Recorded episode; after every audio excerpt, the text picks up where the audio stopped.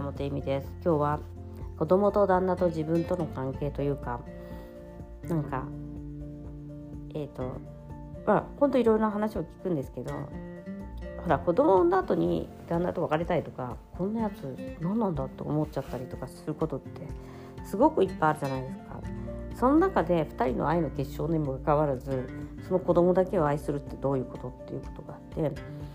っぱりあの一番間違えちゃいけないのは子供は旦那さんの分身じゃないっていう。なんか私本当に過去にあってすごい心が痛んだ話があってそこはなんかね旦那さんに別れた旦那さんに似てるんだって子供が。でそのことですごい苦しい別れた旦那に似てる子供なんて愛せませんっていう話があって。なんかそれすごいすごく苦しかっただろうなというか辛いだろうなという状況なんですけどなんかそういうふうになんか2人目産まなきゃよかったなとかそういう罪悪感みたいななんかそういうのってすごい苦しいと思うんですよ。で私自身もそうだし私以外の人とかの話を聞いててもあやっぱしくったわ旦那選びみたいな方いっぱいいると思うんですよ。ね。でもそこにある多くの人がまあいい感じにそれを乗り越えてるなっていうかその子供作った後にもそう思っちゃったりとかところにあるのは、うん、それは旦那さんがその子を愛してくれてるとか自分が愛するとか、まあ、愛するってあの無条件の愛って本当に努力でしかないんでそれはしょうがないんだけどあのうまくいくなっていう話のいくつかはやっぱり自分の子供を欲しいその結局そのね人間人格とかを最低やったわみたいな話はよくあるんだけれども例えばイケメンだったとか例えば頭が良かったとか例えば背が高かったとかなんかその DNA みたいなものを欲していたんじゃないかっていうことをなんか本能的なものじゃないですかそれって。でその部分だけは後悔してないっていう人多いんですよね。なんか私ね娘のことだけはすごい好きででもそれはねやっぱねなんかね旦那のねそのねあのなんかあの傍若無人さというかわがままさというか気の強さみたいなのを持っているからなんかそこはねうちの娘すごい好きなんだよねとかあと見た目とかもなんかほんと最悪な男だったけどなんか見た目だけはどうにかなんか知んないけど私のめっちゃ好みでその好みに自分の娘が似てるから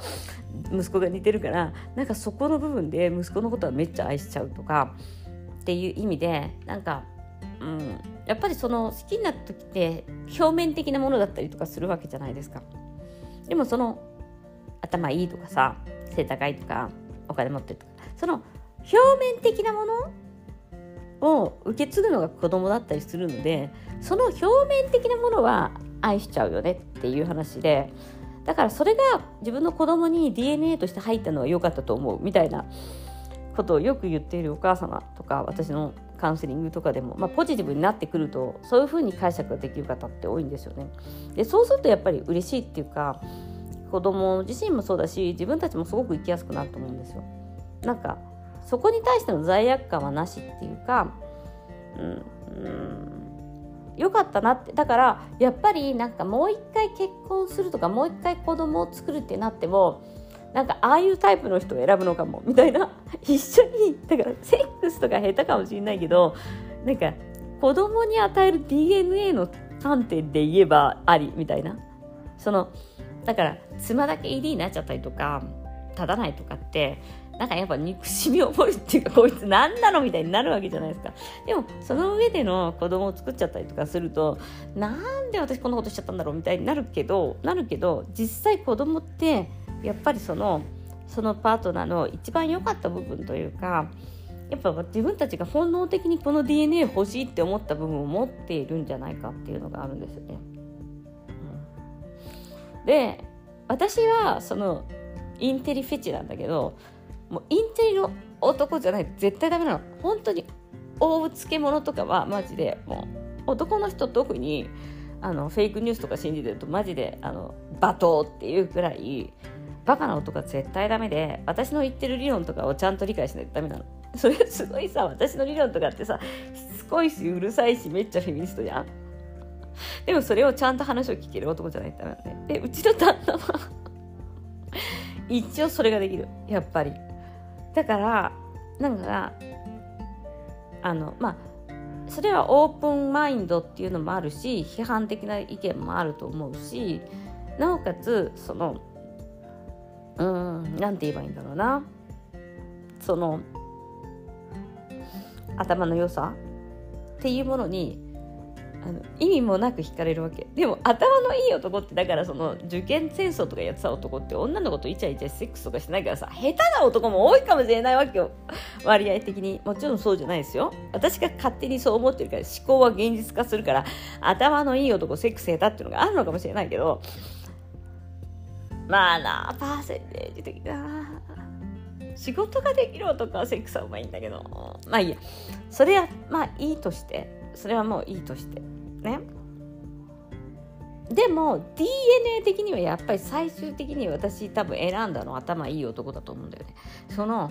偏差値とかじゃなくてだからやっぱうちの娘2人見てても最終的にま上の娘はあでも頭いいよな。多分ね成績とかはいいんですよ。いやもちろん欠けてる部分がすごいあるからその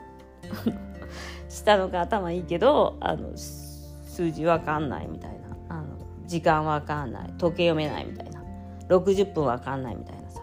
7時14時半って言ってもわかんないみたいな。に午後の2時ってはなんとなくわかるみたいな。12で1になるとかもあんまりよく分かってないんじゃないかそうだって1月から10月とかもさなんか10月ってみたいな。なんか October とかってほら October とかって言うと10月って日本だったら10だけど October っていうから10っていう字が出てこないじゃない？だからなんか10月は7月ジュライの前なの？とか なんかそういう感じでちょっとやっぱりやばい。やばい。ルーナラブと不思議ちゃんになってるみたいな。ちょっと欠けてるみたいな感じなわけね。でも多分ね IQ テストみたいなやつやるとめっちゃ強いのああいう人って。だって IQ テストは7月と10月どっちが前ですかとかないからね。そうなんです。であのなので私は多分そのやっぱり本能的に DNA 的に頭のいい人っていうのは生き延びれるみたいのがあるんじゃないかなと思うんですよやっぱり。いや本当生き延びるってサバイバルするって言ったらうちの旦那ないんで。ないんだけどなぜかそこにすごい何？やっぱ人間の人間でしかないもんじゃそんな頭のいいってさなんか鳥とかにはないと思うからそのその理論とか。でもそこにすごい魅力を感じてしまう文化であるっていう私はねものなんですね。でだからもう一回結婚するかどうかって言われたらさみんなハテナじゃん。やっぱ長い間暮らしてきたりってさいいとこも悪いとこ見てる。でもあの DNA を欲しくなかったかっていうと欲しかったのかもしれないねやっぱりそこは。だって子供産んでるし。そこはやっぱりなんか女性はすごいシビアなのかもしれないね、うん、なんか結婚相手とやっぱ恋愛相手は女性も違うんじゃないかなと思っていて。なんかよく言うじゃん。なんかさ私もそうなんだけどなんかあ結婚相手じゃない人すごい私もさなんかトラックの運転手みたいな人とトラック付き合ったりとかしてたんだよね。本気で。でなんか結婚相手に全然違うやみたいな。でそれとかもさやっぱりさあったのかもね。あるなって思 って。だからなんか DNA を選んじゃった結婚相手とかは DNA 選んじゃったんだなって思う、もちろんその DNA だけを選ばないそのセクシャリティとかはその DNA 以上に大切なものだっていうことを忘れていたりとか DNA だけじゃないじゃん人生は。でもやっぱなんか女性の人生においてやっぱりいい子孫を生み残したいみたいのが本能的にあるとしたらやっぱり私は私が信じてるのはやっぱ文化とか知性とかなんだよね。そういうものがあれば戦争起きないとかそういうのを本当に信じてるから、うん、優しさって知性だと思っているしあのもちろんそれがねどんどん変わっていくんだけど無条件の愛とかもいろいろ入ってくるから。あと優しさはセックスがあったりとかすることも人生を経験することによって学んだけど本能的な部分はやっぱりそういうなんか一層残さなきゃみたいなさ弱肉強食のところにいるからよくわかんない頭だけいい男と付き合っちゃったあ結婚しちゃったのかなって。はいあとまあね水亀座だからセックスレスになりやすいし AI と AI だからやっぱ彼 AI と恋愛できると思うんだよねうちの旦那。ということで。だから自分が選んだ人は結婚相手一緒に暮らす相手セックスした相手ではなくて DNA だったのかもしれないという。本能的なものだったのかもしれない。もちろんこう時代も変わっていく経験していくからね、でももう50になったから私も DNA で選ばなくても男はいいわけでとなるとやっぱ違くなるよね。ということで今日もご視聴ありがとうございました。